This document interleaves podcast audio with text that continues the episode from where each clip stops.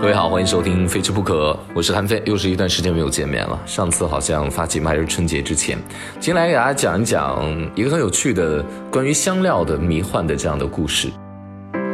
If life is a shrine, I hold contempt for the divine. 呃，实际上香料一直是人类，你知道吗？就趋之若鹜、梦寐以求的。它甚至对世界当下的格局，在曾经的那个年代产生了深远的影响。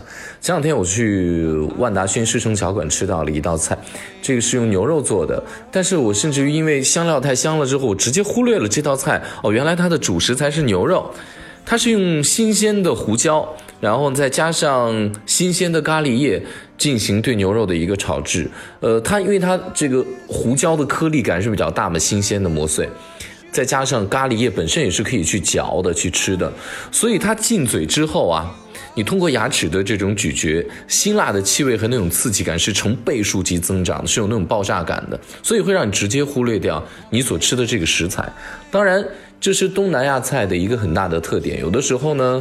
怎么讲也算是东南亚菜，或者说包括爪哇地区像印度菜的一个最大的缺点吧，以至于你吃印度菜的时候，因为香料味道太重了，你根本不记得你吃的是什么样的主要的食材，到底吃鸡肉还是吃的鱼，你不知道啊。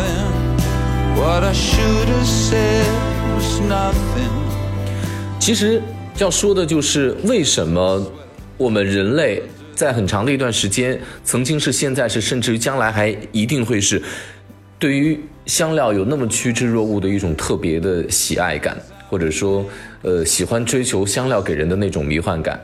香料本身它有一个词叫 spice，是香料的词根嘛。呃，像我们很多的词，especially special，特别的这些，都跟这个 spice 这个香料的词根有关系。那就是说，其实很早之前，人们就把香料定义为非常特别的一种身体味觉的一种感受了。呃，至少曾经在欧洲。大家就觉得想象天堂是什么样子？欧洲人呢，大概在中国明朝时期，呃，甚至于更早一些，呃，唐朝到明朝之间这几百年吧，大家都认为说天堂大约就是充满了各种奇异香料的这么一个地方。但是欧洲本土并不产，并不产香料，同时呢，香料又被。当时的这个穆斯林屏障，就阿拉伯文明的人所控制住，他们把这个叫做穆斯林屏障。这一道屏障实际上可以是一个文化的屏障，也可以是一个贸易的屏障。也就是说，在当时呢，呃，阿拉伯人他们控制了世界的香料的这样的一个贸易网络，于是他们就有一种秘密不宣，就是说我我我来用它来做生意，然后呢，我只跟阿拉伯世界的人知道我们这个东西的这个线路，就是一种贸易保护。呃，因为其他人不知道他从哪来的，但是呃，欧洲人呢，他们就用他们的这个呃军事的其其其，你知道吗？就是或或者说绑架某一个人从船上，然后说你告诉我，要不然我杀掉你，杀掉你们全家。你告诉我这香料怎么来的？但是他这个一条链一条链之间的这种衔接的口又是断掉的。最终打听到的传说就是，好像在东方的，在呃亚洲的某一个山后面的某一片岛上面产这种奇特的香料，尤其是黑胡椒。当时呢，哥伦布非常聪明嘛，就做了一个生意。我想他应该是最早的可以拉到天使投资的这么一个人了。他呢就写了一份这个计划书 （proposal），写好了之后呢，我没钱啊，但是呢。你们谁愿意投资？投资之后呢，我找着了，那我拿，比如说我拿百分之十，剩下百分之九十大家共享。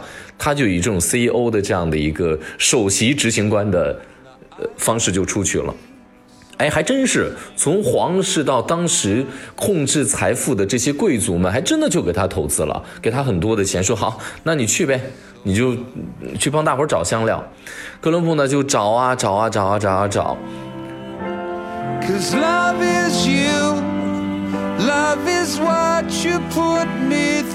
最终呢，他没有找到亚洲啊，但是呢，他发现了美洲，他最终是到达了美洲。到达美洲之后呢，他觉得，哎，呃，那印第安人呢，也是符合各种传说或者文献当中记载的，对于亚洲人的这种东方人长相的，嗯，那那种想象，他觉得是，呃，但是呢，语言也不通嘛，所以。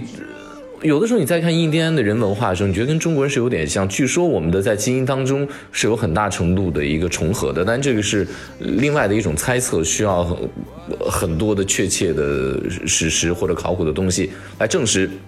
总之，哥伦布没找着亚洲，但是呢，他找着了美洲。从此，我们歪打正着，就是我们世界新旧世界的。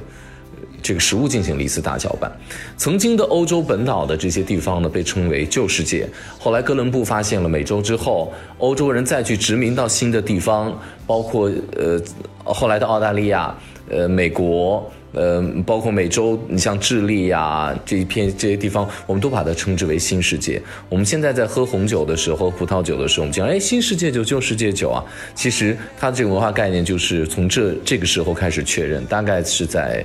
呃，中国的明朝时期，距今五百年左右吧，那个时候世界的食物就开始大搅拌了。从此之后，美洲产的玉米啊、南瓜呀，也开始在这个呃别的地方东方大陆上也出现了。于是我们经常会吃到一些什么番的呀、番什么番茄，或者说我们吃到了一些个胡什么呀，这些通常都是在唐朝或者在某一个时期从从外面来的。我觉得特别逗的就是哥伦布这哥们儿特别努力的去寻找香料，但最终跑偏了。他也拉到了一笔投资。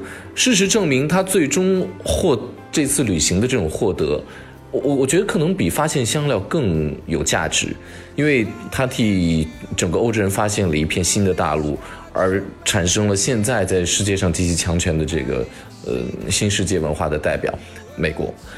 所以有的时候我们非常努力的跑偏了，但是从最终的结果而言的话，或许一个努力的人，上天给他的运气都不会太差。